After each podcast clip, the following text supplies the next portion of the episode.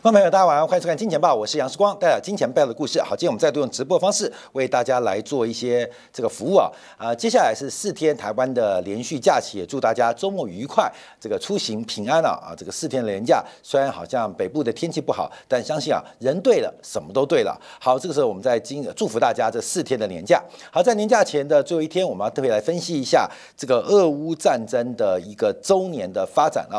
那因为啊，事关人为言轻啊，所以我们必须有一些呃东西啊来证明啊，让大家听得下去啊。因为我们常看到这个邓小平讲嘛，实践是检验真理的唯一标准。虽然我们对于行情常常预测错误啊，预测失败啊，这是用猜测。所以我说啊，赚钱是你的运好命好，这个香烧的多。那呃。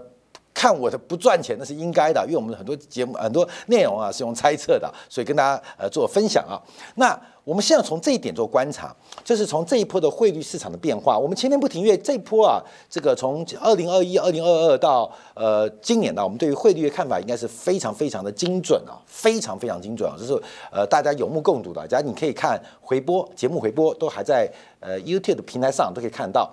我们第一个是在今年的十月二十一号啊，当时啊去年十月二十一号，去年十月十一号特别提醒大家。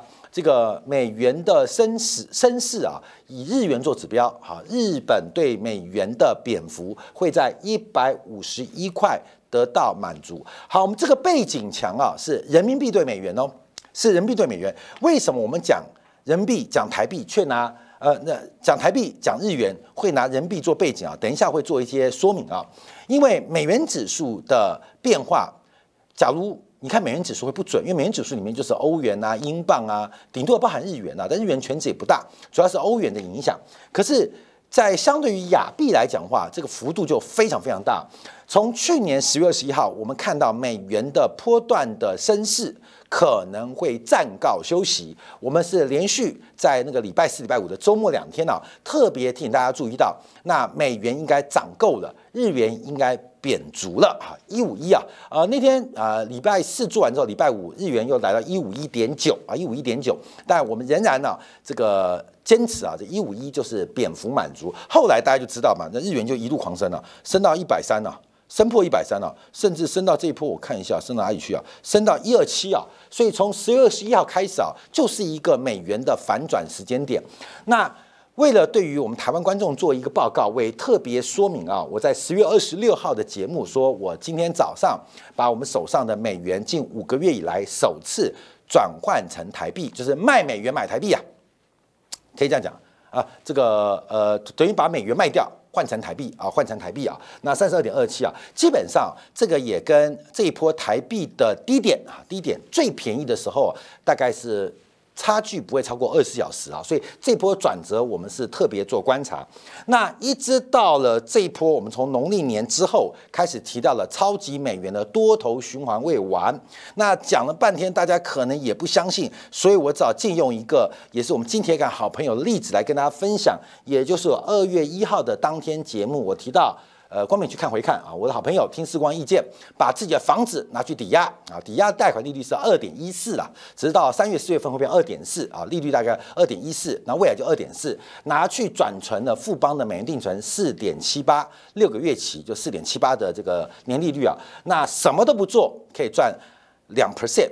两 percent 的这个利差，而且在当时的台币，我觉得风险非常低。相反的，台币重新启动贬值的可能性并不小，所以目前看起来它的年化报酬应该非常惊人。那台币的贬势到目前为止在贬了，已经百分之一点七一点八，在一点七一点八，再加上定存利率，就大概百分之六到百分之七的报酬，在。玩现金操作就已经算是非常漂亮了。你关本，你现金就是做一个简单的套汇，而且无本生意，把你房子拿来抵押，那抵押出来是台币，去存美元，你基本上可以赚到这个钱，而这个钱的风险极低，而且流动性极高啊。所以基本上我们可以看到，这是二月一号的一个看法。那这个背景图就是人民币对美元的关系。其实我们看到，不管是日元，不管是新台币，包含人民币，其实都是高度联动的。所以。不管是日元的贬值满足，还是美元的拉回满足，基本上你操作人民币、日元、台币、新台币都可以有效的来做掌握。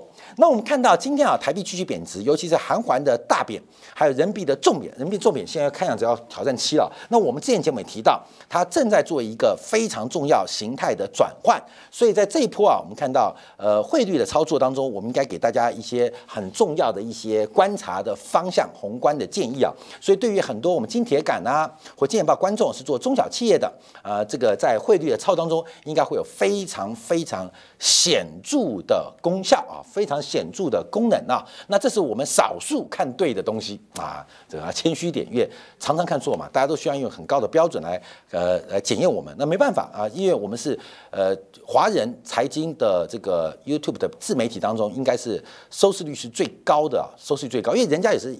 做一集放一个月，我们是每天做啊，所以我们既然是第一名，当然我们就有第一名的被期待跟被要求的空间了。所以有时候很多地方不准啊，感到抱歉，我们继续努力啊，继续努力。至少在汇率市场、在债券市场，我们在这方面掌握是非常好的。好，那我回来看，那为什么世光跟我们建贸团队能够把美元的高低点，能够把日元的高低点，能够把新台币、把人民币的高低点可以算得那么准？啊，关美是技术分析吗？不是，是靠了利差吗？不是啊，关美你要抓到这个转折点，基本上跟经济的发展啊，可能不太有直接关系。最重要的原因是来自于宏观政治跟宏观经济的理解。那这个图啊，不是啊，不是单单是炫耀我们多多厉害啊，主要主要就是要观察，主要就是观察我们对于宏观世界的理解。常常我们对于政治的判断啊，跟大家不一样。可是事后检验，相信有目共睹，我们非常准啊。包括的这个川普第一任的当选。啊，基本上我们是这个是很有把握的啊。基本上，那拜登的这个取代川普，我们的判断也是正确的。常常跟别人不一样，可这个不一样，我们特别跟大家提醒，就是我们对于宏观政治的观察，可能比很多政治节目啊，或是财经节目来的更为优秀，跟更为优异啊。这是我们的自信。那这方面的实作性，你可以看很多政论节目啊，每天吵架啊，骂得很爽。可事实上，对你的生活、物质生活什么改变，可能就要落到真实呃金融市场的应用。所以，我们今天要先从俄乌战争来做一个观察。那我前面讲那么多原因，是告诉告诉大家，因为俄乌战争，我跟大家看法不一样啊。我认为俄罗斯越打越发，那美国继续挺乌克兰下去，绝对会挺到破产为止。那我们等一下就要马上引用历史故事，还有目前美国的一些新闻媒体的反省来跟他做观察。俄罗俄乌战争，你要相信俄罗斯是越打越发，这个战争持续下去，对于俄罗斯的经济，对于俄罗斯的产业，对于俄罗斯的国民经济发展是越打越富。这个我们节目讲过，全世界打仗越打越发的，过去这百年经验就是美国。为什么美国越打越发？为什么？因为美国把一吨一万块美金的铁做成一吨隐形战机，从一万块美金变成一亿美金，这中间有一万倍的增值。美国就一万吨的铁嘛，关键那个战斗机你拆开来看啊，基本上你用金属衡量就是就是一吨嘛，一吨的钢嘛，一吨的铝嘛，用吨来算，那架隐形战斗机就不过一两万美金啊。可经过了精密加工，经过了大量产业的投入变成一架两亿美金，一架二点五亿美金，这是一万倍的增值哦，一万倍的增值哦。好，所以我不断提醒大家注意到，美国为什么越打越富？因为从一万块增值一万倍到一亿的时候，这其中的九千九百九十九万九千九百九十九块都是美国 GDP 的创造。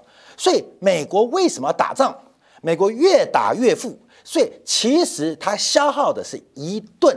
一万块的金属，可是只要一架战斗机被打掉或消耗掉，它可以创造一亿美金的财富。这就是经济的发展，这就是美国经济国力啊，包括军工联合体的价值所在。那全世界有哪几个国家可以透过战争来牟利的呢？啊，近代当中，我们现在看到一个是美国，另外一个就是俄罗斯。俄罗斯武器是高度自制的，也就是俄罗斯可以跟美国一样，把一吨的破铜烂铁变成一吨的战斗机啊，一顿的战斗机。那中间附加价值的创造，那就是俄罗斯 GDP 的产生，俄罗斯财富的来源。其实你只要懂最简单经济 GDP 的本质，你在了解从一个基本金属加工到精密机械中间的一个变化，就会知道。为什么俄罗斯越打越富？你会否定这个问题？那请大家，有人很懂国际政治啊，也懂军事，世光这方面就是一个草包。可是有人懂经济啊，世光对于经了解也是一知半解。可是把经济、政治、军事加起来，我跟你讲，我们是一个综合体啊，那就没有对手啊，这个就不客气，没有对手。不然怎么会开那么准啊？不然怎么？你觉得你猜吗？哎，这个是讲最近的，没再往前，再往前更嚣张。从二零二零年，不管是欧元一点二二，我们说会贬到平价，贬到一点零四，两波段到这个目前为止啊。那这些分析其实有技术分析的辅助，有基本面分析的支持，但更重要是宏观政治的了解。所以讲那张图啊，就是我们用。过去这些年的判断还留在我们的节目当中来跟大家分享啊，说为什么俄乌战争俄罗斯会越打越富？普丁的算盘是算什么？旁边的经济学家给普丁什么样的一个建议？这等一下我们从故事来做观察。我们先看一下美国开始反思了啊，这个反思啊，当然啊，这个反思并不是头版头条，而是《纽约时报》啊。这个美国自由主义《纽约时报》最自由啊，这个最自由主义的这个《纽约时报》做出了一个专栏的分享，就是在呃昨天啊，俄乌战争接近一周年的前夕，那《纽约时报》做出一个专论的专篇的一个报道跟反省啊反省。那文中写到，在俄乌战争之后。西方形成一个看似压倒性的全球联盟，一百四十一个国家投票支持联合国要求俄罗斯无条件撤军啊，就昨天联合国的决议。相比之下，俄罗斯似乎是被孤立的，只有四个同盟国。可《纽约时报》就做这张图出来哦，就发现发现，其实西方并没有赢得大多数国家或大多数地区或整个地球村。大多数人民的支持，特别以中国跟印度作为一个代表，所以非常多国家除了中国跟印度之外，还有非常多国家在外交上、在经济制裁中给予俄罗斯无形的帮助。所以西方试图孤立俄罗斯，是不是？没有效用的啊，没有效力的啊，这是《纽约时报》的一个专栏。等一下我们要注意啊，我们解读一下《纽约时报》啊，《纽约下解读时报》。那这个记者啊，是一个非常有名的叫 Greenwald 啊，他他他这个这个专栏就是他作者啊。他说乌克兰战争一开始啊，美国媒体就不断声称国际社会团团结在美国身后。那但今天《纽约时报》终于认清了一个事实，就是世上并没有团结在美国身后。那这个呃，这个 Greenwald 啊，他。格林沃尔，他基本上他就是之前报道哎后面史诺森事件那个记者，还因此得到了普利兹奖啊，这是一个非常美国知名重要的记者哦。那他投书在这个《纽约时报》，现在是 Fox 呃新闻台政论评论评论员啊，这是他所做的专题。所以作者先出来啊，我们先跟大家讲作者先出来。好，那我们把文章看下去，我们再把整个时空背景做分析。这个观察就是西方想试图割割孤立俄罗斯是不可能有用的。等一下我们会补充用历史角度做观察。战争过去一年了，俄罗斯策略很明确，等待西方的结束。近百年来，俄罗斯的战争打赢，没有一场不是靠拖的，看到没有？没有一场不是靠拖赢的，就是俄罗斯打是打不赢人家，和拖把对手给拖死。不管从拿破仑到希特勒，俄罗斯每一次的胜利都是靠拖的，拖得越久，赢面越大。所以从俄罗斯这近百年来的这个近两百年来的战争史，在一年三年以内结束的战争，俄罗斯不是赢面，只有把战争拖到三年以后，拖得越长，赢面越大。啊，这很得很不得了。这俄罗斯在从历史的经验讲做总结话，战争的持续时间越长，跟俄罗斯取得战争的胜利的成果是高度正相关啊。这个叫用统计学来比较，就是我们给普京一个建议啊，后面我们有接到普京毛言，普京说这战争到底怎么打啊？报告大统领啊，恶魔党大统领啊，普丁啊，大统领，我告诉你个数字哦，我不知道会不会赢会输，但从历史回归啊，有俄罗斯历史记载以来，只要把战争时间 time 这个呃用一百天、两百天、三百天、五百天、五千天来做一个这个呃回归统计的话，拖得越久，赢面越大。嗯，看没有？这是一个显著的统计结果，这是个显著的统计结果。我不知道普丁会不会这样算呢，可事实上，假如你用大历史周期观察，只要拖得越久，俄罗斯的赢面越大。俄罗斯赢面越大，为什么？因为俄罗斯家里有矿。大家不要得罪家里有矿的人啊！真的，我看真的，我念那个台大的这个 EMBA 的时候就很特别，你知道有的是做官的，有各种官的，行政官有法官各种官的，有是 CEO 的，有创业家的，那有我们这种影视明星的啊，八卦记者的，像我啊，呃，在同学之间，有的好，有的坏，有的重视，有不重视。但我发现很特殊的，只要家里有地的。通常同学对他都是笑脸迎人，嗯，你知道吗？我们不会得罪家里有矿的，因为管你是 CEO 还是什么官啊，都有任期，就家里有地的嘛，这永远的这个财富啊，所以不要去得罪家里有矿的人，他们有实力啊。好，所以我讲《纽约时报》开始检讨，就是俄罗斯想拖到明年总统大选，到明年底总统，美国会不会出现反战的声浪？美国会出现反战声浪。从目前美国逐渐加温的债务上限危机，我们之前已经做过很多专题。美国的债务上限目前唯一在国会可以减少支出的，就是一大项对乌克兰的援助。假如美国要削减赤字百分之六十二还六十三呢？是这种。呃，法律政策性支出，什么退休金啊、医保啊，这些是不能的。这个失业保险，这个是政府承诺，这是法律规定的支出，是不能减少的。另外百分之七是利息支出，这个也不能减少，一一减少就违约嘛。所以美国的联邦预算有七成是非自主性的支出，美国的国会议员能够加加减减就不到三成了。那其中这三成当中，超过一半是军事支出。所以，美国一个是削减航空母舰，一个就是削减对乌克兰战争的投入，已经摆在眼前喽。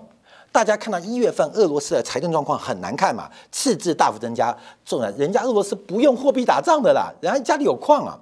可是美国的财政是打开来看更恐怖哦，因为美国的债务上限，假如跟预算支出做对撞，那只有一个解决点，就是削减对乌克兰投资。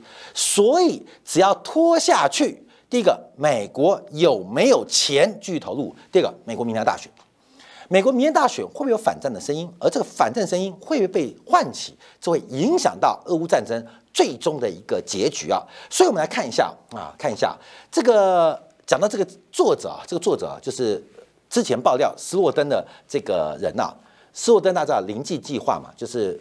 在人们看不见的地方，有一只看不见的手，正用他的力量影响我们的生活。最近不，台湾的那个呃行政机关的发言人陈忠燕吗？被爆料说小云你在是小云吗？对，小云在吗？小云在吗？你在吗？你在吗？啊，小云在吗？啊，小云是鸡嘛？在吗？在吗？在吗？啊，小云，十几年前的都可以被人露出来。最近不是那个台湾知名的棒球选手王建民吗？啊，减住了，他是老王风暴，因为他本来就姓王，变老王啊，变成三角恋。哇，三本的赖的这个记录都留着，我看我吓死了。我之前啊做过一个节目啊，就是我有一个很好的同学，很老朋友，在台湾的三大电信公司上班啊，他是负责设备采购的。那他就提到，我是说国安局啊、调查局有没有监听？他说啊，在安全单位都在他们的机房装了一叫一个很大的黑色的机器。黑色记忆，他没有具体描述，他们都内部人叫黑猩猩啊，黑猩猩为什么叫黑猩？因为它是黑的，然后是锁起来的，然后每天都一出声音。他说：“世光啊，有没有监听我不知道，但他每天插着电，而且每天发出声音。”所以到底有没有监听，我不知道。听说监听要有这个调查机构给予这个监听函才能监听，可是我们很久没有收到监听函，它插头没拔掉，而且每天轰隆隆在响，有没有监听我们不知道。好，各位没有？这个被监视、被监听是一个非常非常明确的答案。从最近的老王风暴，哈，再到我们这个小云在吗？在吗？你在吗？根本你就知道，就是有一只看不见的手。其实这个手是你装作看不见。我常讲啊，这世界没有阴谋论，有阴谋论是你对这世界认识不足，所以只有阳谋，没有阴谋。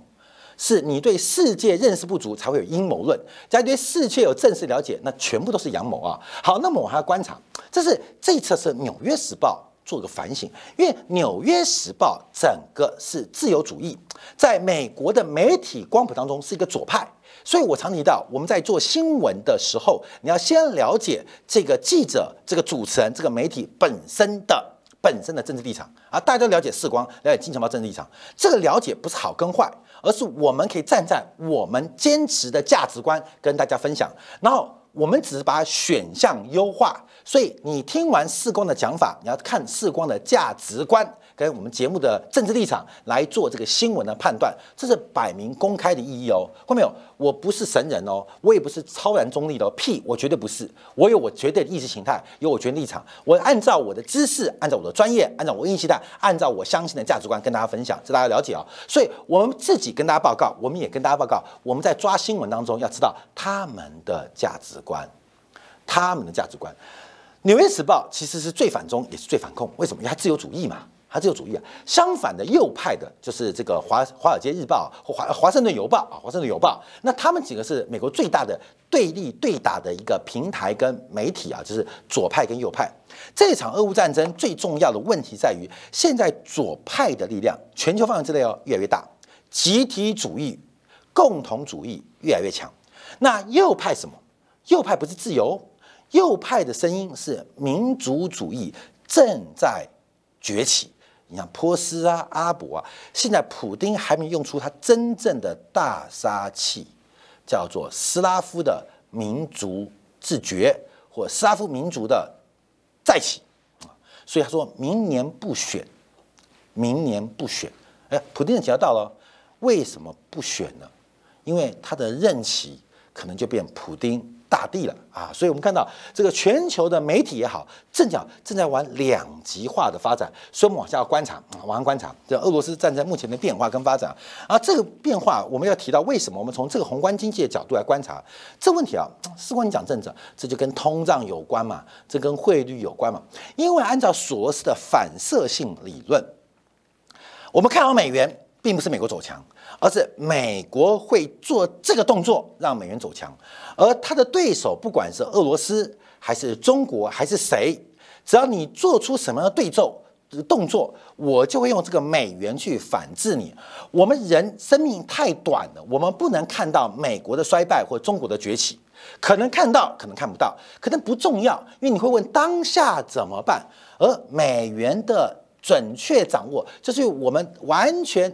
这是美国 FED 的阳谋嘛，耶伦的阳谋嘛，那中国的政策也是摆明摆在台上嘛，这个是一个公开的博弈啊，这个不像德州扑克啊，那种下三滥的，比虎烂的，比骗的，这是围棋的，摆在前面，一个子就一个子，你看得到我下什么子，你看我布什么局，你看你怎么破，就是这样，围棋、象棋都是这样嘛，不用盖牌，不像德州扑克，五五戳戳戳戳戳，嗯嗯，虎烂。我是一个烂胚啊，四一对啊，就可以吹对吧？all in，all in，这不是这样啊，这是一个棋围棋，这是一个象棋，是摊开来的。你看不懂就阴谋论啊，他看得懂，他有个棋局的正确步骤。所以，我们看目前为止啊，整个俄罗斯乌克兰战争缓步的进军，对于俄罗斯的第一阶段、第二阶段、第三、第四、第五、第十八阶段逐步的开始完成。那我们必须要从历史的意义做观察，时间的关系啊，我们要提到西方文明的一个重大起点，就是这个伯罗奔尼撒战争。伯罗奔尼撒战争严格来讲是西元前四百八十年进行到西元前四百一十年的时间，这在爱琴海，在这个希腊哈，整个古欧洲文明发源地一个重要战争的转折。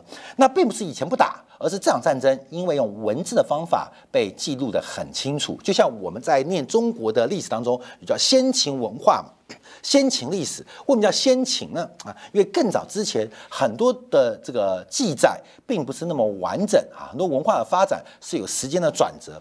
西元前四百八十年到西元前四百一十五年，刚好是中国的春秋战国的转变。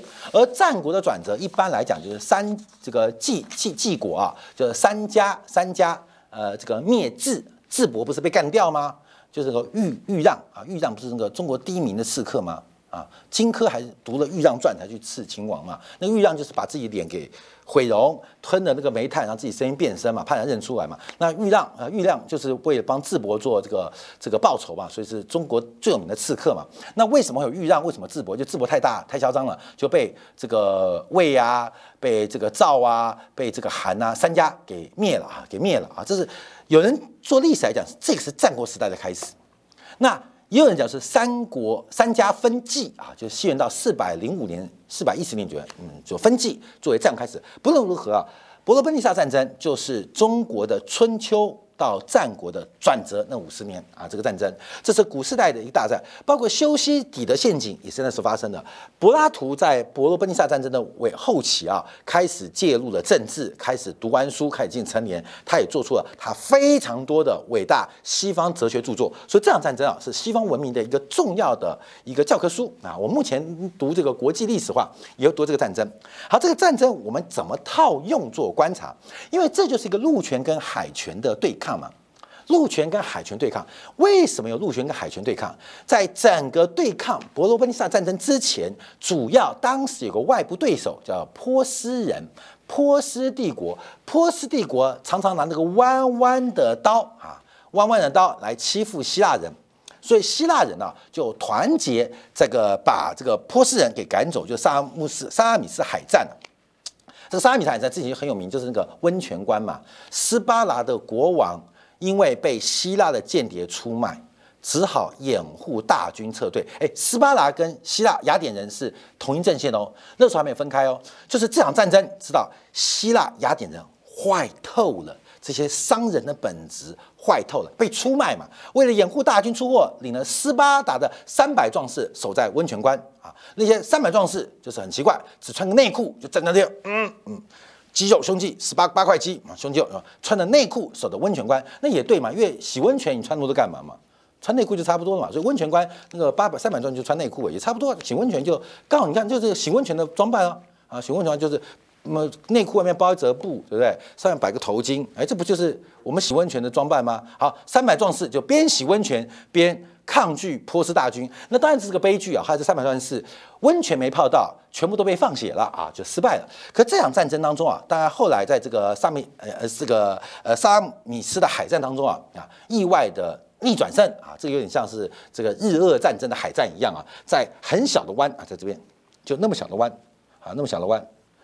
这个波斯大军号称三十万人，几千条船，哎，这故事都吹的，哪那么多船啊？开进来，跑到一个法甲湾之后，叭叭叭叭叭，被歼灭啊，被歼灭啊，被歼灭，有点像是甲午战争啊，小船打大船的概念啊，被歼灭。所以，但这个战争啊，仍然是斯巴达人领导的，领导的。可这场战争打完，由斯巴达人领导的整个希腊城邦，终于打败了波斯人，所以波斯人就退回去了，我不能退回去，因为。波斯人跟希腊人之中还有其他，我们知道历史故事什么腓尼基人、迦太基人，他们才是地中海的霸主哦。波斯帝国只是陆权哦，他们透过迦太基人、腓尼基人帮助，才有能力远征希腊哦。啊，至少大家知道历史背景哦。好，在这场战争结束后，波斯人就退回去了，所以呃，腓腓尼基人、迦太基人都很高兴，哎，终于干掉一个波斯人，波斯人重伤，那哎安全。好，自从内部矛盾来了，第一个啊，陆权国家跟海权国家。我们讲，哎呦，他们开始内部分裂。斯巴达人跟雅典人新仇旧恨，为什么？我们三百个壮士去泡温泉，竟然被你们给坑害啊！洗温泉被暗算啊！温泉关三百壮士被暗算，所以我们看到，在这个过程当中啊，其实斯巴达人跟雅典就开始出现了一些摩擦。所以在整个波斯人被打败啊，西元前四百七九年啊，这个萨拉米斯海战结束之后，雅典人。就是心虚嘛，就成立了一个叫提洛联盟啊，提洛联盟啊，关门提洛联盟就是提洛岛了，就由雅典领导。明明战争是斯斯巴人打来打赢的，就被雅典争取到了主导权啊，主导权。那这像什么呢？这个提洛联盟就像是现在的联合国，光明懂吗？就像是现在联合国刚刚开始成立的时候，主要就是要排挤对方。所以就是提洛联盟产生的啊，各位，我们都要倒倒退哦，我们把它进展两千年，人类的物质文明进步，进步文明没有改变啊。这个提洛岛、提洛联盟就很像现在的联合国，也有可能像二战之前的国际联盟。而这个提洛联盟，他们中间有经济的含义，也就是现在联合国不是成立了世界银行吗？又另外成立了国际货币基金。那由谁主导？由雅典城邦主导啊。所以提洛联盟它除了是联合国之外，它有提洛银行。提洛货币基金啊，就跟现在一模一样，看到没有？就一模一样。你历史啊，其实假如你用财经去看，一模一样。当时雅典人就是美国人，他就主导了整个提洛联盟，主导了联合国，那成立了这个提洛联盟联邦，包括了货币，特别是货币联盟，特别是财政的合作啊，还有这个储备货币，都是以这个雅典为中心，所以大量的财富就进入到了雅典啊，进入了雅典啊，雅典城邦。那斯巴达人就逐渐的被孤立。越来越不爽。二战在打败纳粹德国的是谁？是苏联，是俄罗斯，不是你英国人、美国人。在亚洲战场打败日本的是中国人，死伤跟付出的伤亡多的是中国人嘛？所以以斯巴来讲啊，就是中国，就是俄罗斯哈。那捡战利品的，也不说没付出了哈，捡战利品通吃的。就是雅典人，就是现在的英美联邦，一模一样。那干的事也一样，成立一个联合国叫提洛联盟，然后另外就成立了一个呃提洛联邦的货币联盟，那就是世界银行跟 IMF，他们一模一样，故事一模一样，好好玩。所以，我们从历史的周期看到现在，那后来为什么闹翻了呢？第一个，第一个就是本身啊，雅典雅典大量累积财富之后，世界贫富不均，为什么？它抽货币税，你知道吗？雅典升息，大家跟着升息。雅典降息，大家就资产泡沫，你懂吗？只是当时没那么进步了，但意思一样。这雅典它要宽松，大家就泡沫；它一紧缩，大家就饿死。所以大家对于雅典的财富越来越不爽啊，越来越不爽。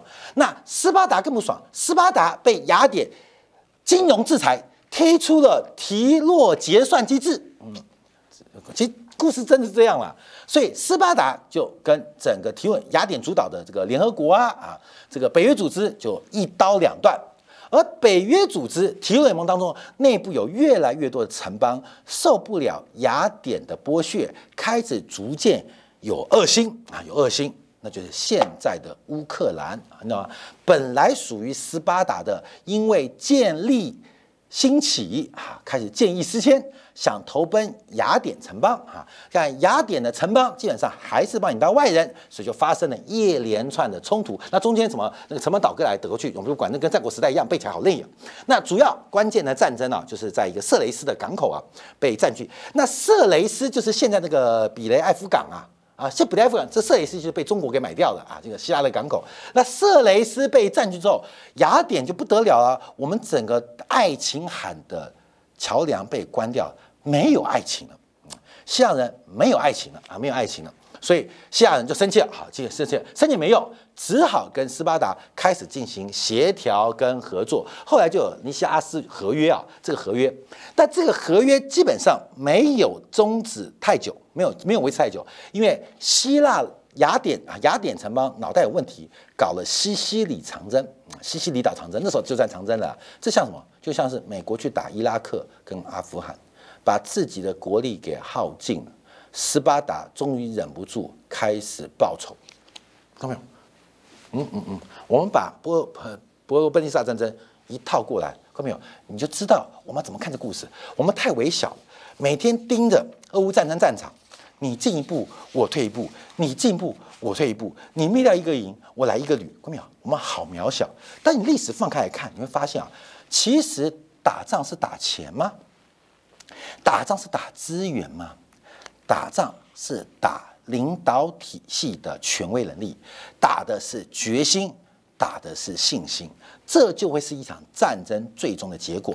有人讲说俄罗斯快要破产，有人讲说俄罗斯比不上西方有钱，因为打的是钱嘛。那么我再举一个当代我们看到例子，在七十年前的现在。